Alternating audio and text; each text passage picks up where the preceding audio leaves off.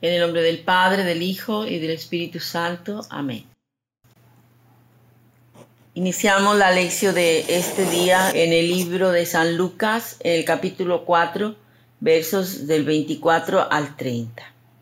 Bueno, pues vamos a invocar al Espíritu Santo para que Él nos instruya, para que Él nos hable al corazón, para que Él nos ilumine. Ven Espíritu Santo, ven Espíritu Santo, ven Espíritu Santo. Ven Espíritu Santo, ven. Espíritu de Dios,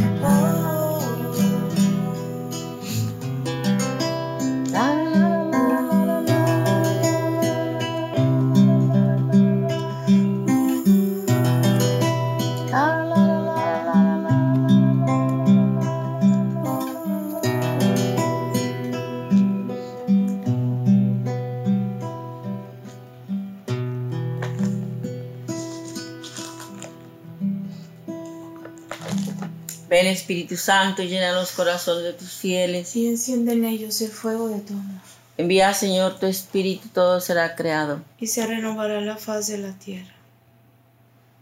María, primera discípula de Jesús. Ruega por nosotros, María, trono de la sabiduría. ruega por nosotros. Amén.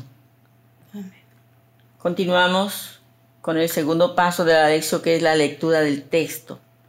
Como les dije, vamos a leer en el Evangelio de San Lucas, capítulo 4, versículos del 24 al 30. Dice así, y añadió, en verdad os digo que ningún profeta es bien recibido en su patria. Os digo de verdad, muchas viudas había en Israel en los días de Elías, cuando se cerró el cielo por tres años y seis meses, y hubo gran hambre en todo el país. Y a ninguna de ellas fue enviado Elías, sino a una mujer viuda de Sarepta, de Sidón. Y muchos leprosos había en Israel en tiempos del profeta Eliseo, y ninguno de ellos fue purificado, sino Naamán, el sirio. Al oír estas cosas, todos los de la sinagoga se llenaron de ira y levantándose, le arrojaron fuera de la ciudad y le llevaron a una altura escarpada del monte sobre el cual estaba edificada su ciudad para despeñarle. Pero él, pasando por en medio de ellos, se marchó. Palabra de Dios. Te alabamos, Señor. Bueno, le damos una nueva lectura al texto para ver qué dice. Continuamos con el tercer paso de la lección, que es qué dice el texto. Vamos a ver. Vamos a volver a leer el texto. Este texto es eh, continuidad de la narración que nos hace San Lucas de la visita de Jesús a Nazaret. Primero nos dice que, bueno, en los evangelios nos dicen que Jesús fue bautizado por en el río Jordán por Juan el Bautista, luego se fue al desierto, estuvo 40 días y 40 noches, pero cuando regresó de allá, pues ya, ya no regresó a, a, seguir en la carpintería en su casa donde estaba con su mamá, con la Virgen María, sino que se cambió de, de Nazaret, se fue a vivir a Cafarnaúm y allá empezó su ministerio público. Y bueno, empezó a predicar, conviértanse que el reino de los cielos ha llegado y empezó a hacer milagros. Pero luego vino a Nazaret, o sea, vino a su tierra. Y entonces, en, en un primer momento, parece que son, en la narración de en los evangelios, parece que juntan en una misma narración dos visitas de Jesús a Nazaret. En la primera visita, eh, eh, Jesús es muy aclamado y lo reciben con mucho entusiasmo y en la primera visita Jesús dice que Él es el, el, el que el Espíritu, lee el texto de, Isaí, de Isaías que dice, el Espíritu del Señor está sobre mí, porque me ha ungido para anunciar a los pobres la buena nueva, me ha enviado a proclamar la liberación a los cautivos y la vista a los ciegos, para dar la libertad a los oprimidos y proclamar un año de gracia del Señor. O sea, está leyendo lo que Isaías dice que va a ser la misión del, del Mesías, que va a ser un ungido lleno del Espíritu Santo y que va a hacer todo eso, ¿verdad? Y entonces cuando Jesús empieza a compartir eh, ese texto, nada más les dice, esta escritura que acabáis de oír se ha cumplido hoy. O sea, pues yo soy ese del que dicen que está lleno del Espíritu Santo y que va a anunciar a los pobres la buena nueva, que va a proclamar la libertad a los cautivos y la vista a los ciegos. Y bueno, entonces dice, y todos daban testimonio de él y estaban admirados por las palabras llenas de gracia que salían de su boca. Hasta ahí el relato de la primera visita. Y el relato de la segunda visita es muy, muy diferente. Dice, y decían, ¿acaso no es este el hijo de José? O sea, en la primera visita se supone que fue muy bien aceptado, muy bien aceptado. Pero en la segunda visita ah, lo rechazan, totalmente lo rechazan. Y dicen, ¿acaso no es este el hijo de José? Él les dijo, seguramente me vais a decir el refrán médico, cúrate a ti mismo. Todo lo que hemos oído que ha sucedido en Cafarnaúm, hazlo también aquí en tu patria. Y añadió, en verdad os digo que ningún profeta es bien recibido en su patria. Entonces, en ese contexto de, de rechazo, en ese contexto de incredulidad, Jesús les dice, os digo de verdad, muchas viudas había en Israel en los días de Elías, cuando se cerró el cielo por tres años y seis meses, y hubo una gran hambre en todo el país, y a ninguna de ellas fue enviado Elías, sino a una mujer viuda de Sarepta de Sidón. Para entender más esto de la viuda de Sarepta y del profeta Elías, podemos leer en el primer libro de los Reyes, en el capítulo 17, verso 8. Dice, la palabra de Yahvé llegó a Elías, el profeta Elías, ¿verdad? Yo creo que ya hemos oído hablar de él. La palabra de Yahvé llegó a Elías diciendo, Álzate y vete a Sarepta de Sidón y establecete allí, pues he ordenado a una mujer viuda de allí que te suministre alimento. Se alzó y fue a Sarepta. Entraba por la puerta de la ciudad cuando una mujer viuda estaba allí recogiendo leña. Elías la llamó y le dijo, tráeme por favor un poco de agua en el jarro y beberé. Ella fue a traérsela, pero le gritó, tráeme por favor en tu mano un trozo de pan. Ella respondió, vive Yahvé Dios, tu Dios, que no me quedan pan cocido, solo un puñado de harina en el cántaro y un poco de aceite en la aceitera. Estoy recogiendo un par de palos entraré y prepararé el pan para mí y para mi hijo, lo comeremos y luego moriremos. Pero Elías le dijo, no temas, entra y haz como has dicho, pero primero haz con él, con él para mí una pequeña torta y tráemela. Para ti y para tu hijo la harás después. Porque así dice Yahvé, el Dios de Israel. El cántaro de harina no quedará vacío y la aceitera de aceite no se agotará hasta el día en que Yahvé conceda lluvia sobre la superficie de la tierra. Ella se fue e hizo según la palabra de Elías y comieron él y ella y su familia. Y por mucho tiempo el cántaro de harina no quedó vacío y la aceitera de aceite no se agotó, según la palabra de que Yahvé había dicho por boca de Elías. Y sigue el relato, ¿verdad? Luego ya Elías hace muchos milagros, en fin. Pero el caso es que aquí Jesús, pues prácticamente pone de ejemplo a esta viuda. ¿Qué podemos decir de esta viuda? Pues que era una mujer humilde, sencilla, pobre, que, fue obediente a lo que le dijo Elías. Pues como que ya no tenía más harina más que para hacerse un pan para ella y para su hijo y como que Elías le dice, no, primero lo vas a hacer para mí. Y ella obedeció. ¿Y qué pasó? Se reprodujo la harina constantemente y no se acabó. Y ellos siguieron comiendo de esa harina. Pues ahí vemos una virtud en esta mujer, cosa que no encontró Jesús en todos estos que lo estaban criticando y le estaban reclamando, ¿verdad? Y lo estaban rechazando no creían en él. ¿Acaso no es este el hijo de José? En, otras, en otros evangelios dicen, ¿acaso no es este el carpintero? Y luego también dice Jesús, y muchos leprosos había en Israel en tiempos del profeta Eliseo. Ah, bueno, pero ¿dónde estaba Elías y dónde estaba Sarepta, etcétera? Pues Elías andaba entre Samaria y, y la región de Fenicia pero luego Dios, Yahvé, le dijo que fuera a Fenicia, a esta ciudad de Sarepta, que queda, Fenicia quedaba, no sé si todavía existe, pero quedaba en, el Mediterráneo, en la costa del Mediterráneo, y hacia límite de, de toda esa parte del Asia Menor, con el mar Mediterráneo. Y esta mujer, pues era una mujer pagana, ¿verdad? Pagana, no conocía al Dios de Israel, ni, ni tenía la sangre de Abraham, no era del pueblo de Israel, y sin embargo fue una mujer muy virtuosa y que por su virtud, su obediencia, Dios la bendijo.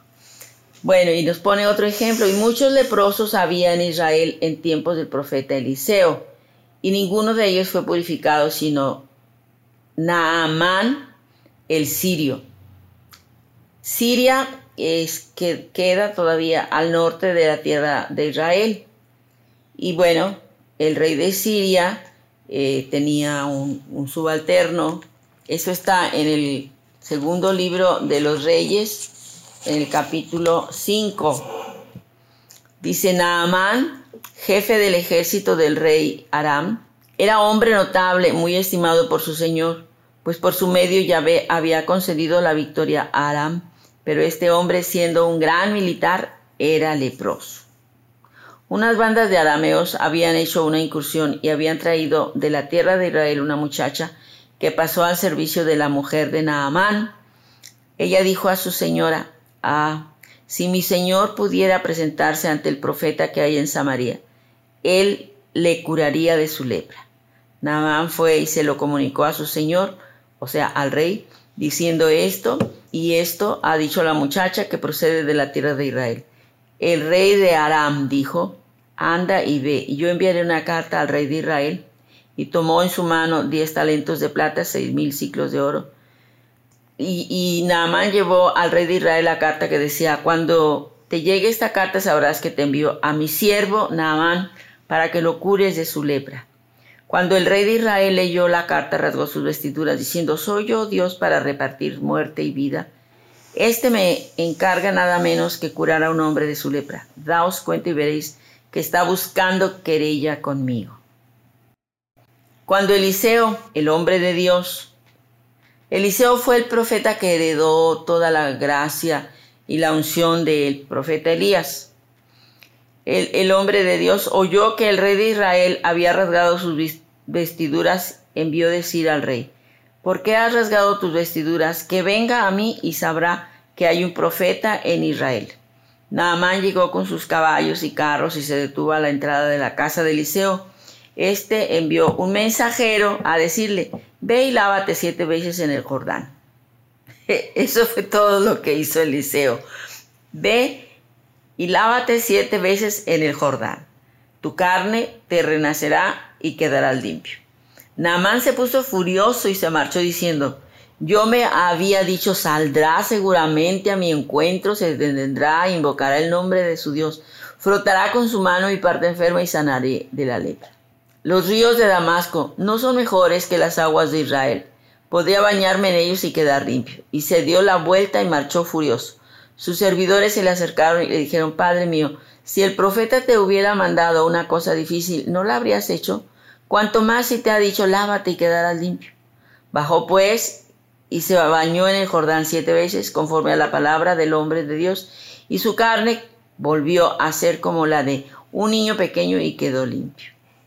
Bueno, aquí entonces, eh, eh, esto es para que entendamos qué era lo que Jesús les estaba diciendo a, estos hombres judíos de Nazaret que no, que no lo aceptaban, que no creían en él, para, para mostrarles cómo Dios puede obrar aún en los paganos, pero si tienen fe, si tienen virtudes como son la obediencia, la humildad.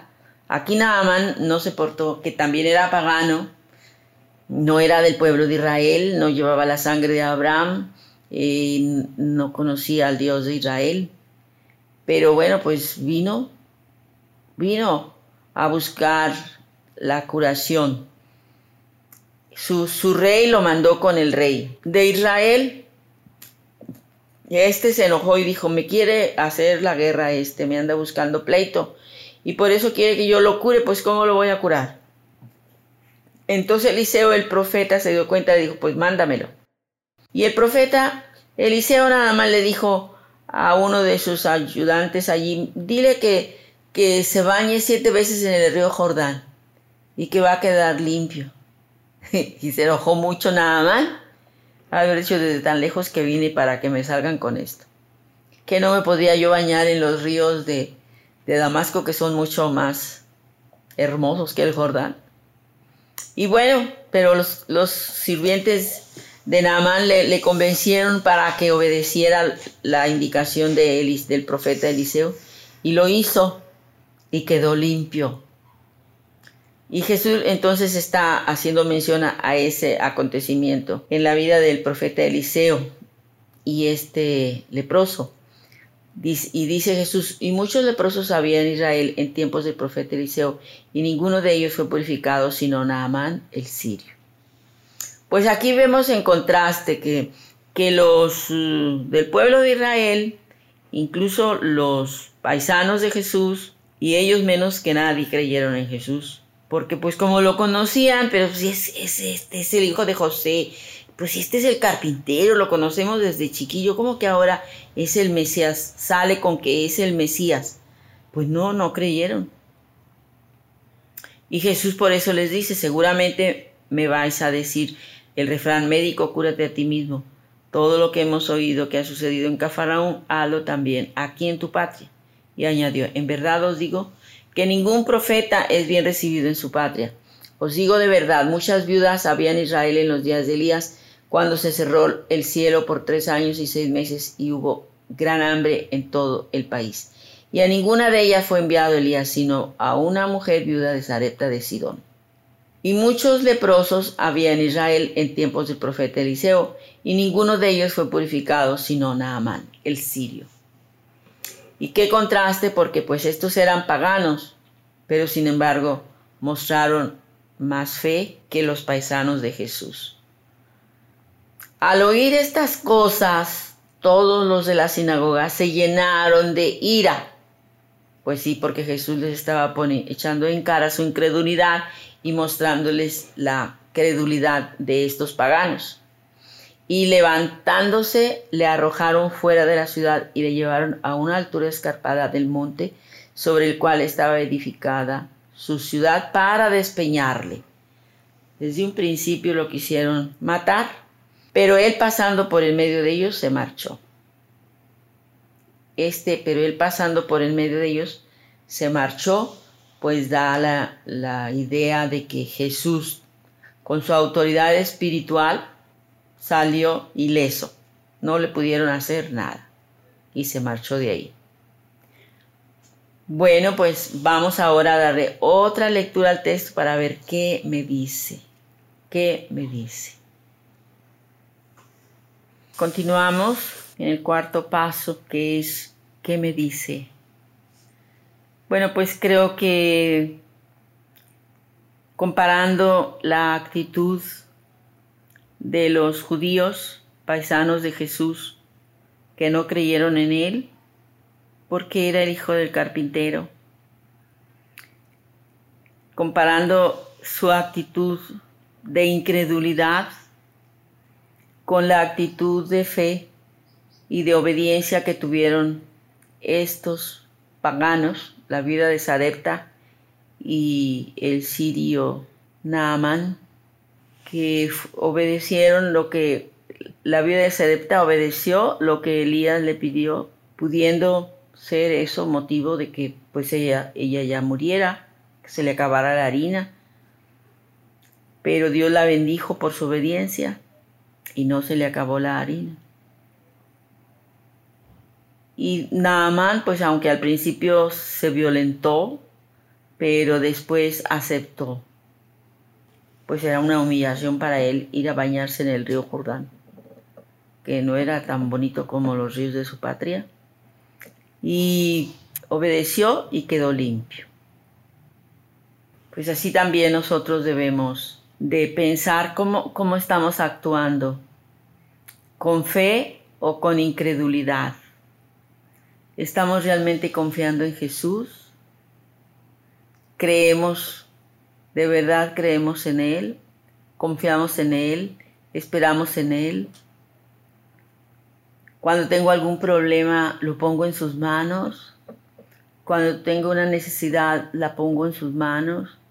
Cuando tengo una enfermedad, me pongo en sus manos o dudo o quiero yo por mi, por mi propia cuenta solucionar mis problemas. Pues eso nos hace semejantes a los paisanos de Jesús que no creyeron en Él. pues vamos a, orar y a pedirle al Señor la gracia de ser como estos hombres, como esta mujer viuda de Sarepta y como este hombre el sirio Naamán, que fueron, aunque eran paganos, fueron de alguna manera hombres de fe, una mujer de fe y un hombre de fe. Y así recibieron bendición de Dios. Pues pidámosle al Señor esa sencillez de corazón como la vida de Sarepta y esa docilidad de Naamán, aunque primero se enfureció, luego fue muy humilde a bañarse en el río Jordán. Y pues pidámosle al Señor esas virtudes para que también nosotros podamos alcanzar bendiciones del cielo. Bueno, vamos a terminar con una oración y unos cantos. Señor, te damos gracias por tu palabra. Te pedimos mucha fe para confiar en ti, una fe activa que nos haga descansar en ti en todo momento y circunstancia. Aleja de nuestro corazón toda toda duda. Aleja de nuestro corazón toda falta de fe. Aleja de nuestro corazón toda autosuficiencia que nos haga buscar por nosotros mismos la solución a nuestros problemas. Queremos confiar en ti, descansar en ti, esperar en ti, y si creemos que tú eres el Mesías, el Hijo de Dios, el Salvador del mundo.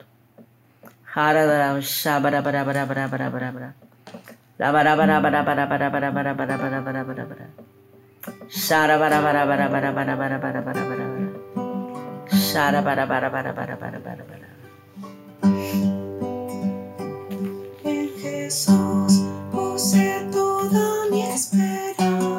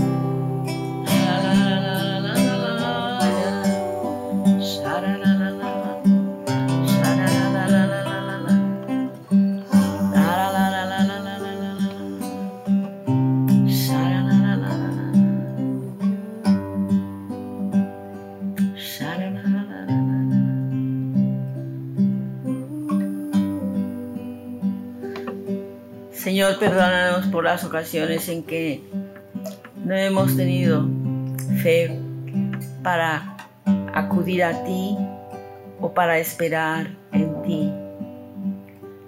Perdónanos, Señor. Creemos en ti, Señor. Creemos que tú eres el Mesías, el Hijo de Dios, el profeta,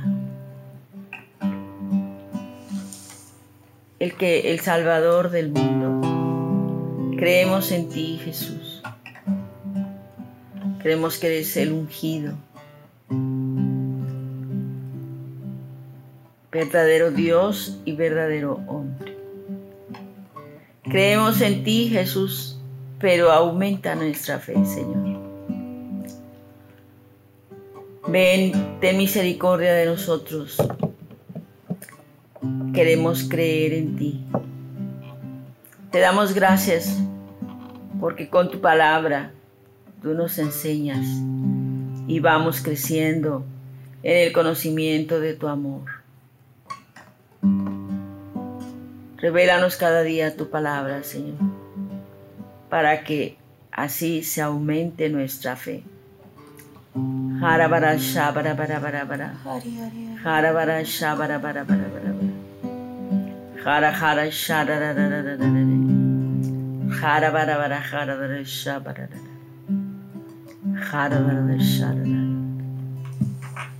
cada día al despertar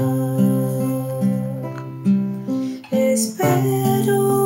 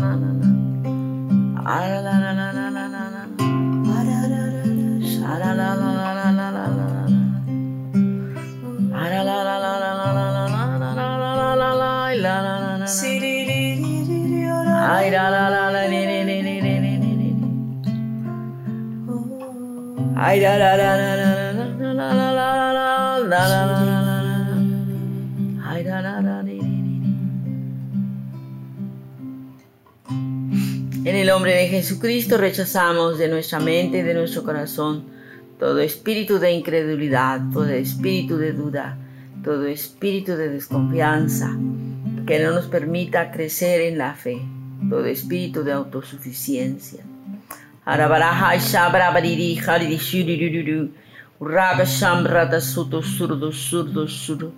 Arabarabaraka shurudu shurururu. Hai shiriruru. Hai. Vale. Hare hare. Hare hare hare. Hare hare hare. Hare hare hare.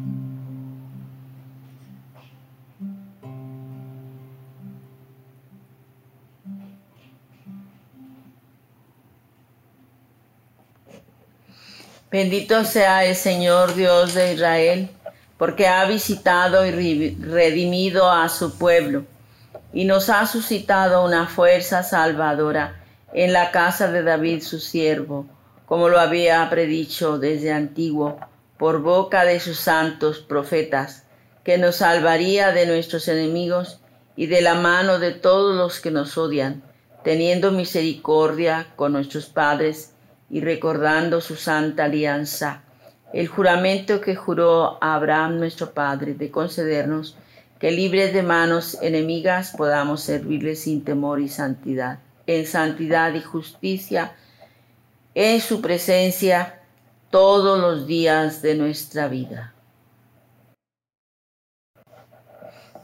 Gracias Señor Jesús. Gloria al Padre, gloria al Hijo y gloria al Espíritu Santo, como era en el principio, ahora y siempre, por los siglos de los siglos. Amén. Hasta mañana, hermanos, que Dios les bendiga.